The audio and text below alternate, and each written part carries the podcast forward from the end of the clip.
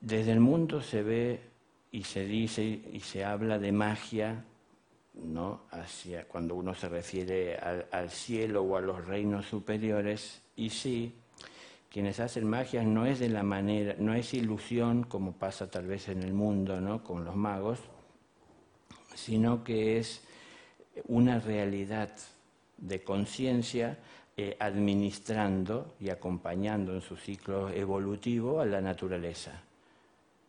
Entonces los elementos no se manejan a voluntad para conveniencia personal sino que como todo siempre con respeto, porque la única ley que existe en el universo es la de la compasión, siempre se acompaña a toda forma de vida por su camino, por su ciclo evolutivo.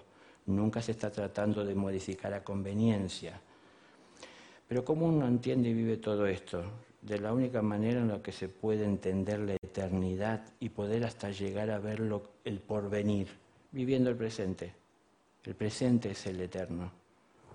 Entonces, cuando uno se alinea en el presente, pero de manera íntegra, no es porque me estoy esforzando de alguna manera para hacer algo que no entiendo cómo es posible, sino que mi cuerpo, mis emociones, mi mente, mi alma está en serenidad, en estado de meditación. Meditar es estar atentos, atención sin intención.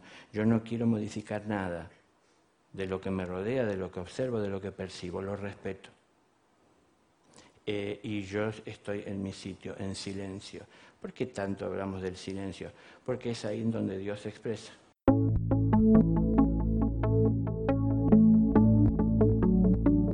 Entonces hay un orden para todo que debemos ir comprendiendo, estudiándonos a nosotros mismos. Nadie, no importa, tal vez se van a molestar algunos, pero no importa el esfuerzo que hagan o el lugar del mundo donde se vayan, que crean que tienen energía especial, van a tener un estudio esotérico por los libros que se encuentran o por las personas sabias con las que se encuentren, porque los estudios esotéricos son los estudios de lo oculto. Y lo oculto no está a la vista del, del mortal si está entregado a la vida sin vivirla de manera consciente, ¿no? Entonces, el estudio esotérico empieza luego de superar el estudio de lo visible, de lo material en el mundo en el que estamos. No es luego que hay que terminar con lo material, sino que se da a veces mientras esto se está llevando adelante, ¿no? Estoy en el mundo conociéndome.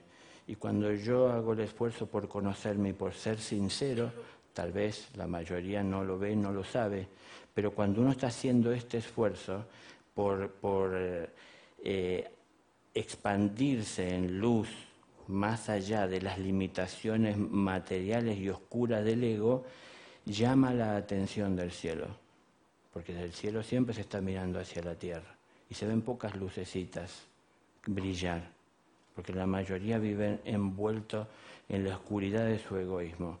Y cuando un maestro observa una luz que se acrecienta o que nace, llama la atención del maestro.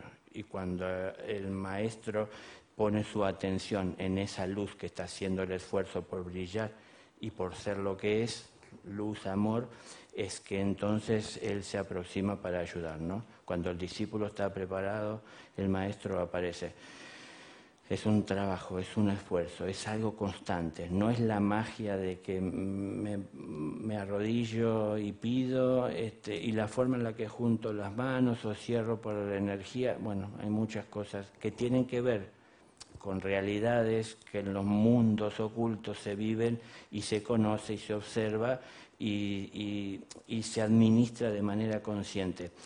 Pero acá muchas veces estamos tratando de copiar lo que en los cielos es una realidad, pensando que esta forma nos va a ayudar a ser.